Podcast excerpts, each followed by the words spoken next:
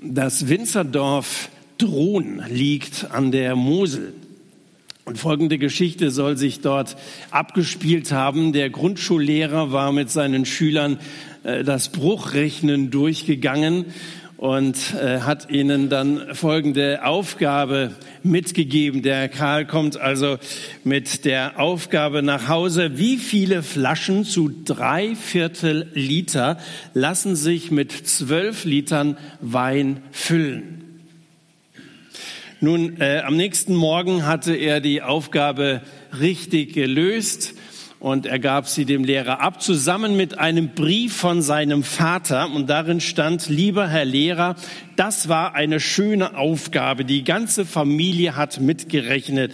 Doch stellen Sie das nächste Mal solche Aufgaben mit Wasser.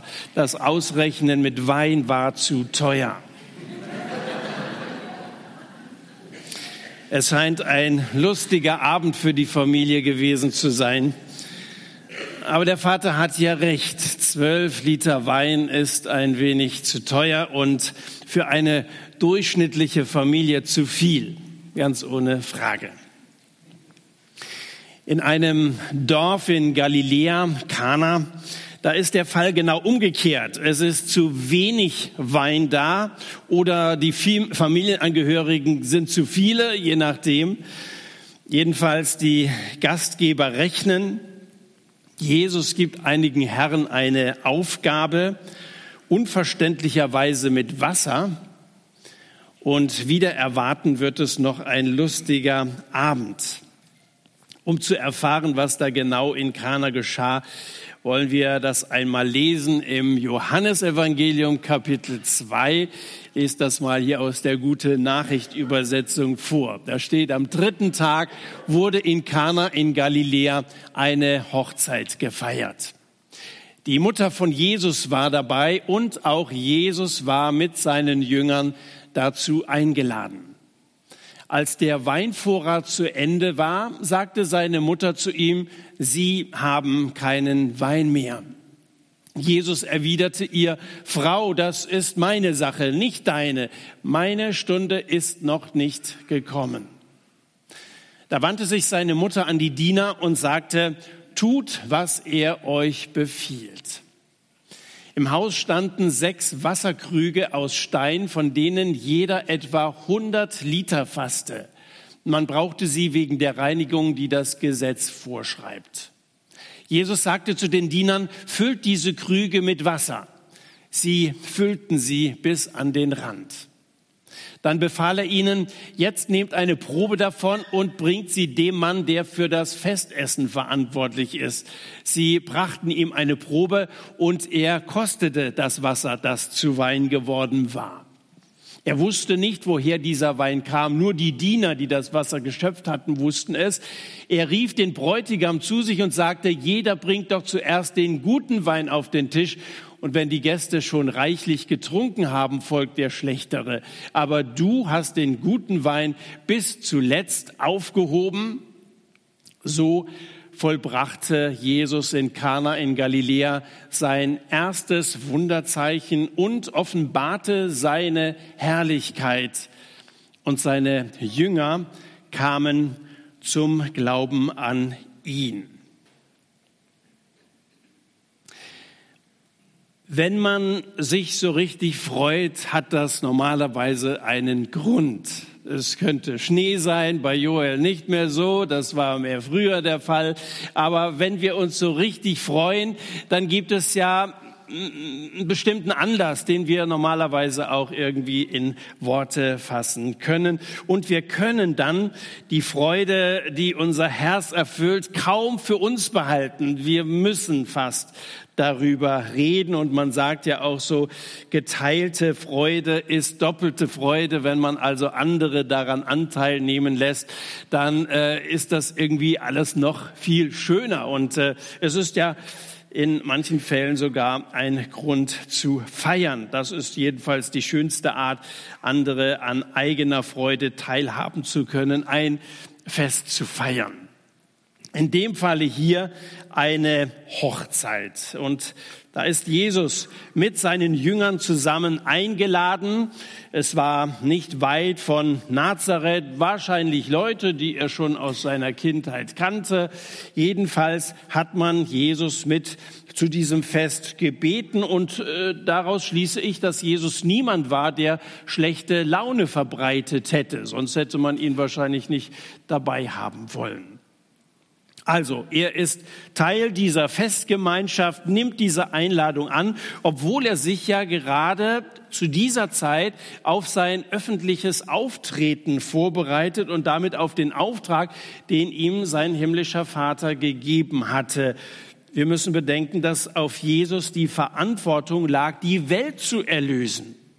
Deswegen ist er ja in diese Welt gekommen und mit 30 Jahren war er jemand, dem man auch zuhörte.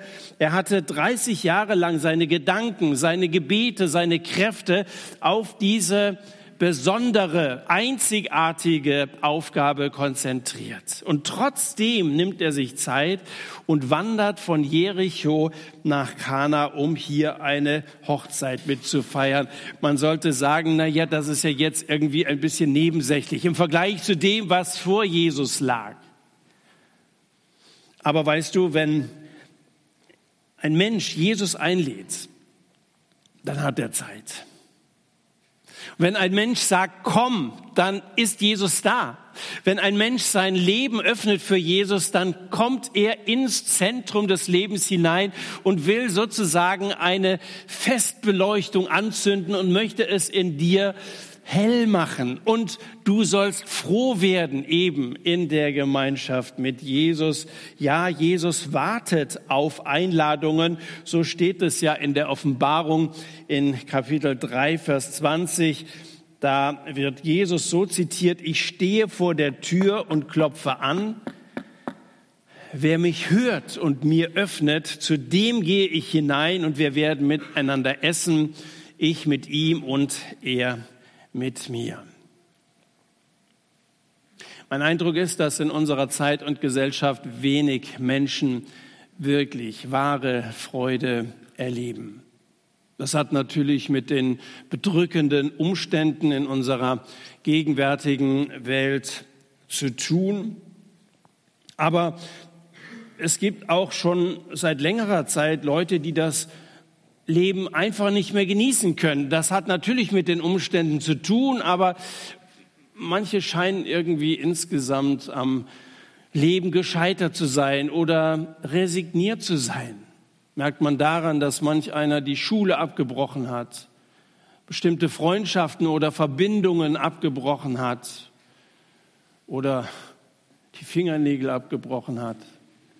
Manch einem sieht man rein äußerlich an, dass er irgendwie mit den Dingen nicht mehr klarkommt und nervös ist und äh, alles andere als froh. Warum kommt es so weit? Nun, nach meiner Überzeugung kommt es so weit, weil Jesus nicht eingeladen wurde. Weil heute immer mehr Jesus einfach ausschließen und sagen, irgendwie komme ich schon zurecht. Und Menschen kommen nicht zurecht ohne Gott. Jesus, der die Beziehung zu Gott doch hergestellt hat, deswegen ist er doch gekommen als Erlöser der Welt, wie wir gerade gesungen haben. Er ist der, der unser Leben erst vollständig macht. Ohne ihn fehlt uns das Wesentliche. Aber bei wem Jesus einkehrt, und das können viele, die hier heute Morgen bei diesem Gottesdienst dabei sind, ganz sicher bestätigen, in dessen Herz da geschieht etwas, weil er in unserem Herzen ein Stück Himmel einrichten möchte, sodass er dort wohnen kann, ein wenig Herrlichkeit, aber auch Wärme, und überhaupt der Sinn unseres Lebens zum Ausdruck kommt im Leben eines Menschen, der mit Jesus lebt. Also wer von uns auch immer Jesus in sein Leben hat kommen lassen und ihn in sich walten lässt, also auf ihn hört, da wird sich die Gegenwart von Jesus auswirken auf seine Liebe, auf seine Leistungen, auf seine Laune, kurz auf sein ganzes Leben. Nun, der Verlauf der Hochzeit nimmt eine unerwartete Wendung. Der Wein ist ausgegangen, die Bierfahnen hängen auf Halbmast, äh, die Tanke nebenan ist schon dicht und die Stimmung derer, die noch nicht dicht sind, sinkt deutlich ab. Weiß nicht, was passiert ist, ob die Gastgeber so ein bisschen geizig gewesen sind. Vielleicht hatten sie schlecht kalkuliert. Wie auch immer, Jesus soll es richten und so kommt es dann zu diesem berühmten Weinwunder. Nun, man wundert sich dabei ein wenig darüber, wie leichtfertig hier mit einem brisanten Thema, nämlich Alkohol, umgegangen wird. Das ist ja nicht so ganz ohne. Das ist eigentlich zum Weinen, was Wein aus dem Leben eines Menschen machen kann. Ganze Familien werden ruiniert, wenn einer zum Trinker wird. Die toten Hosen singen in ihrem Song, kein Alkohol ist auch keine Lösung. Ganz ohne Drogen geht es nicht. Es wird auch immer so sein. Und Jesus sah das genauso, denn aus Wasser machte er Wein. Der letzte Teil stimmt ja. Jesus machte aus Wasser Wein und offensichtlich hatten die Leute vorher schon so viel getrunken, dass nichts mehr da war und der, der, der für das äh, Essen verantwortlich war, sagt das ja auch, wenn sie reichlich getrunken, dann gibt man eigentlich den schlechteren Wein. Also die hatten schon reichlich getrunken und Jesus setzt noch einen drauf. Nun können die toten Hosen dieses Wunder von Kana als Alibi für unbedenkliches Reinziehen von Rauschmitteln missbrauchen. Aus Wasser machte er Wein. Christen und Alkohol, da gehen die Meinungen auseinander. Ich habe mal ermittelt, dass in der Bibel insgesamt an 150 Stellen Wein vorkommt. Dann habe ich mal gezählt, wie viele dieser Stellen reden eigentlich positiv und wie viele eher negativ von Wein, also warnen vor Wein. Und das Ergebnis war, dass 75 Stellen positiv über Wein reden und 75 Stellen negativ über Wein reden. Könnt ihr gerne nochmal nachzählen. Genau 50-50. Wenn das Verhältnis 60 zu 40 gewesen wäre oder so, könnte man vielleicht noch eine Meinung davon ableiten, gell? Aber es ist genau die Hälfte. Nun, ähm, Vielleicht appelliert Gott mit dieser Tatsache an unsere Vernunft. Die 50 Prozent negativen Stellen warnen davor, Hochprozentiges zu missbrauchen. Man soll sich nicht damit berauschen. Und die positiven Stellen, die meisten Bibelstellen, die sich bedenkenlos zu Alkohol äußern, nennen den Wein oder Alkohol im Zusammenhang mit einem Essen. Das ist bemerkenswert. Zusammen mit einer Mahlzeit scheint Wein von der Bibel her in Ordnung zu sein. Ich glaube auch, dass unser Organismus anders reagiert, als wenn man auf nüchternem Magen oder einfach nur so ähm, der Geselligkeit willen oder des Trinkens willen Alkohol zu sich nimmt. Nun, ich möchte mal ein Beispiel nennen in Prediger Kapitel 10, Vers 19. Da steht, um zu lachen bereitet man ein Mahl und Wein erheitert das Leben. Essen und dann der Wein. Oder Psalm 104 in den Versen 14, 15. Gott, der Gras hervorsprossen lässt für das Vieh und Pflanzen zum Dienst des Menschen, damit er Brot hervorbringe aus der Erde und Wein, der des Menschen Herz erfreut. Brot und Wein. Nun, gefährlich ist ganz einfach der Missbrauch, trinken, um zu trinken. Manche glauben mit einer Saufdröhnung, da fängt der Spaß erst an. Nach meiner Überzeugung ist das Gegenteil der Fall. Da hört der Spaß meistens auf. Was aber auffällt bei den genannten Stellen ist, dass Wein in der Bibel ganz häufig mit Freude in Verbindung gebracht wird. Wein, der das Menschenherz erfreut, haben wir gelesen und so. Und äh, diesen Aspekt würde ich gerne noch etwas näher mit uns anschauen. Das ist ja auch unser Thema heute Morgen. Wenn man auf der Suche nach Freude ist, kann man schnell auf eine falsche Fährte geraten. Nun, ähm, ich habe uns mal so ein Stöffchen mitgebracht. Ich habe hier ein Etikett Freude und wir stellen uns jetzt einmal vor, wir haben hier eine Flasche voll Freude. Was macht uns alles Freude? Also ich habe hier ein Glas, da steht Hobby drauf. Und sicherlich haben viele von euch ein Hobby, das, das ihnen wirklich Spaß macht, wo man an einem Samstag wie gestern, wo man nicht arbeiten muss im Beruf, wo man dann gerne im Hobbykeller irgendwas bastelt oder keine Ahnung, Frauen, jetzt geht die Gartenarbeit langsam wieder los, wenn der Schnee geschmolzen ist. Gell? Also es ist auch ein schönes Hobby und äh, macht uns das Freude. Mal sehen.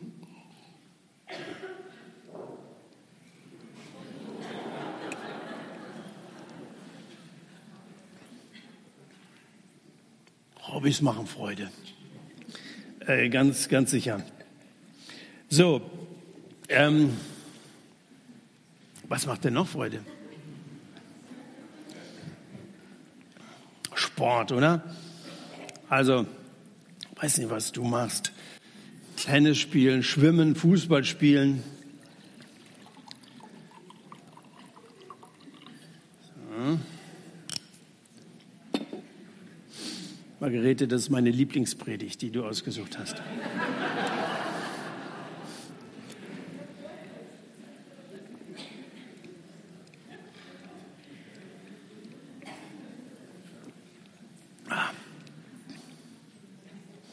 Das Glas ist alle. Du auch, wenn du richtig Sport gemacht hast, dich verausgabt hast. Also lecker war's. Freude. Na, ich habe ja schon gesagt, Anteil an Freude gibt man am besten bei einer Party zum Beispiel. Warst du gestern irgendwo? Ähm, mit anderen zusammen zu feiern. Klar, macht Spaß.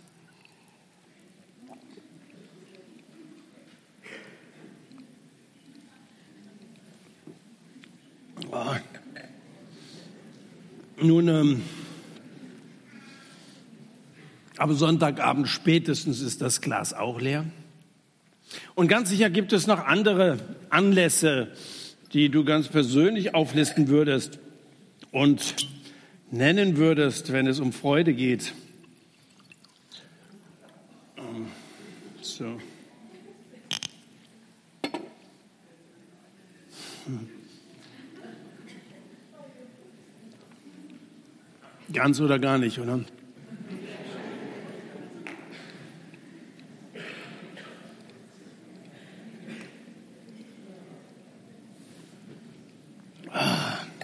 So, jetzt noch ein bisschen Party. Oh. Jetzt sind wir genau an dem Punkt, wo Maria feststellt, sie haben keinen Wein mehr. Plötzlich ist die Flasche leer.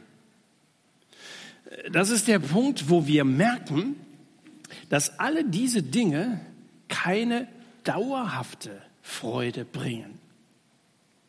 Ein bisschen Spaß vielleicht, aber Freude ist was anderes. Im Englischen wird das auch unterschieden. Da ist auf der einen Seite die Rede von Fun und auf der anderen Seite die Rede von Joy.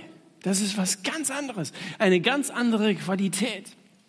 Und hier merken wir plötzlich, dass die Sachen irgendwie zwar vorübergehend eine gewisse Erfüllung versprechen und äh, oft schwer halten, aber dass das nichts ist, das wirklich tief in unseren Herzen verankert ist oder uns Zufriedenheit und echten Frieden beschert. Nichts gegen einen Hobby- oder Partykeller. Nichts dagegen, dass wir auch Spaß am Leben haben, aber Spaß und Freude müssen wir unterscheiden, denn es kann sehr schnell passieren, dass uns unsere Witzigkeit vergeht, da passiert ein Schicksalsschlag und plötzlich bleibt uns das Lachen im Halse stecken. Es ist kein Wein mehr da, da macht sich Ernüchterung breit. Nun, ich sage das, weil ich möchte, dass niemand enttäuscht wird. Dass wir nicht am Ende in die Röhre oder in den leeren Flaschenhals gucken und äh, verpassen das eigentlich wahre Leben. Denn echte Freude muss nicht unbedingt zum Lachen sein. Echte Freude muss nicht unbedingt zum Lachen sein. Da Maria von den Fähigkeiten ihres Sohnes überzeugt ist, flüstert sie ihm zu, sie haben keinen Wein mehr. Und Jesus, nun, es ist nicht zu leugnen, dass er ihr eine ziemlich ablehnende Antwort gibt. Was habe ich mit dir zu schaffen, Frau? Meine Stunde ist noch nicht gekommen. Also, hier sehen wir, am Ende ist alles leer. Und dann, was was habe ich mit dir zu schaffen? Ähm, so redet man doch nicht mit seiner Mutter, oder? Alleine schon die Anrede. Er sagt nicht Mutter, er nennt sie nicht Maria, sondern er sagt so ganz distanziert Frau, bei den alten Übersetzungen Weib. Was habe ich mit dir zu schaffen? Nun, als eine Frau wie jede andere hat Maria ihm, der, den, dem Erlöser der Welt, nichts vorzuschreiben. Sie ist nicht die, die jetzt hier zu sagen hat, wo es lang geht. Bleib auf dem Teppich, Mariechen. Das ist die einzige Stelle in der Bibel, wo Maria versucht, eine Mittlerrolle zwischen hilfesuchenden Menschen auf der einen und dem Gottessohn auf der anderen Seite einzunehmen. Und genau in der Situation begegnet ihr Jesus in dieser Schärfe. Was habe ich mit dir zu schaffen? Meine Stunde, darauf kommt es an. Die ist aber noch nicht gekommen.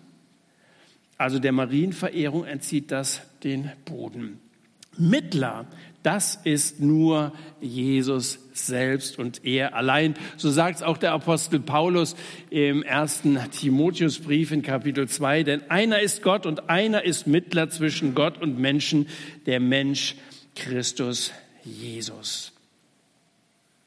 Nun, darum wendet sich Maria an ein paar umherstehende Diener. Was er euch sagen mag, tut.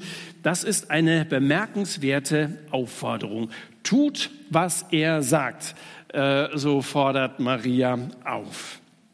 Nun, das müssen Diener ja. Die kriegen eine, eine Anweisung und es ist ihre Aufgabe, ohne diese Anweisung zu hinterfragen, zu machen, was ihnen gesagt wird. Es wird ihnen schon ein wenig komisch vorgekommen sein. Also die mussten, mussten ja, wenn ihr vorhin mitgerechnet habt, die mussten ja fast 600 Liter Wasser schöpfen.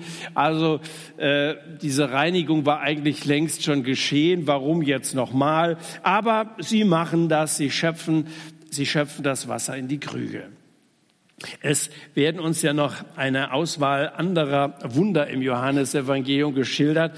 Da ist in Kapitel 9 die Rede von einem Blinden. Dem mag die Anweisung von Jesus auch merkwürdig vorgekommen sein. Der war blind, er hoffte sich von Jesus Hilfe. Und was sagt Jesus zu ihm? Er sagt, geh zum Teich Silor und wasch dir das Gesicht. Er wird auch gedacht haben, liebe Zeit, wie oft habe ich mir schon das Gesicht gewaschen, aber davon wird man doch nicht sehend merkwürdige Anweisung, oder? Oder Lazarus in Kapitel 11. Ihr kennt wahrscheinlich die Geschichte. Dieser Freund von Jesus mit seinen Schwestern zusammen hat er gewohnt in Bethanien und äh, der war gestorben und dann äh, schickten die Schwestern zu Jesus. Er geht dahin, stellt sich vor das Grab und er ruft, Lazarus, komm heraus. Auch wieder eine Anweisung. Lazarus hätte sagen können, gerade schlecht, ich bin tot. Ja. Wie soll ich das denn machen? Oder dann Kapitel 21, die Fischer auf dem See Genezareth, denen sagt Jesus, werft eure Netze auf der anderen Seite aus. Ja, was soll das? Was ist, was ist das für eine unsinnige Aufforderung? Wenn auf der einen Seite rechts, also links keine Fische reingehen, werden auf der rechten Seite wahrscheinlich auch keine reingehen. Aber so hat keiner von ihnen reagiert. Alle befolgten die jeweilige Anweisung. Und die Folge war, dass aus Wasser Wein wurde. Und dass der Blinde sehend zurückkam. Und dass Lazarus triumphal aus dem Grab herauskam. Er lebte wieder ein unglaubliches Comeback. Und äh, dass die Netze der Fischer so voll waren, dass sie die kaum ziehen konnten. Da ist die Rede von 153 großen Fischen. Zu befolgen, was Jesus sagt, hat Folgen. Gottes Anweisungen sind niemals sinnlos. Wer tut, was Gott sagt, der erlebt Wunder.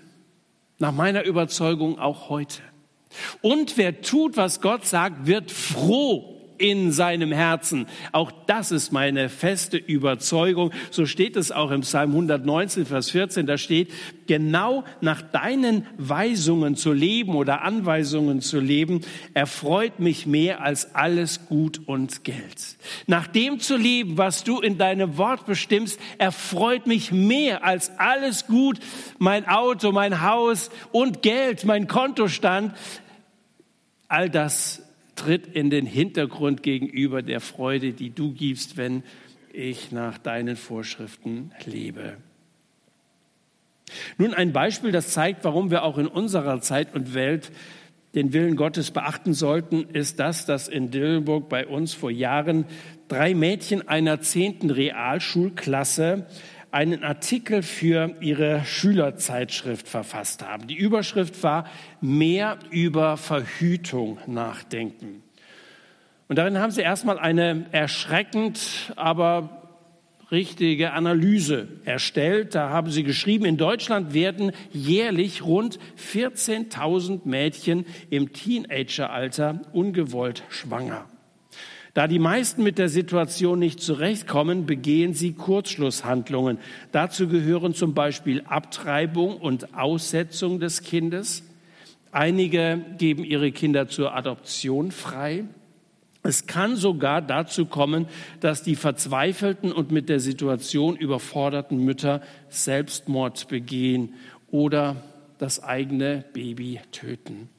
Aufgrund des Elterndaseins müssen die jungen Mütter meistens die Schule abbrechen. Das hat zur Folge, dass sie keinen Schulabschluss, keine Ausbildung und somit auch kein Geld haben. Bis dahin hat die Arbeit eine gute Note verdient. Die Mädchen haben gut recherchiert und haben die, die Sache auf den Punkt gebracht. Das ist wahr, was sie sagen.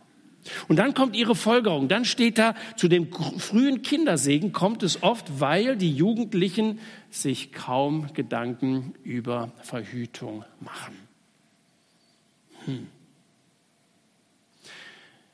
Wer sich nicht nach der Bibel richtet, würde sagen, klar.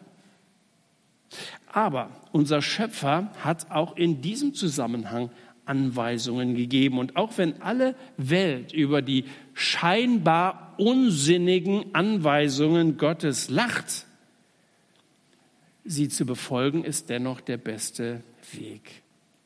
Der Lösungsvorschlag Gottes ist nämlich noch sehr viel naheliegender, als wie das in dem Artikel heißt. Da steht in der Bibel, 1. Thessalonicher Brief, Kapitel 4, Gott will, dass ihr ein geheiligtes Leben führt. Dazu gehört, dass ihr euch von aller sexuellen Sünde fernhaltet. Völlig antiquiert, sagen einige.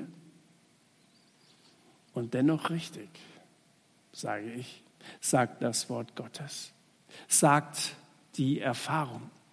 Und ich liste das mal bewusst so alles untereinander auf. Nochmal, die hätten alle sagen können, was soll das, was soll das, was soll das? Und so sagen wir heute auch, was soll das? Aber Gottes Wort ist wahr und wenn wir es tun, lohnt es sich.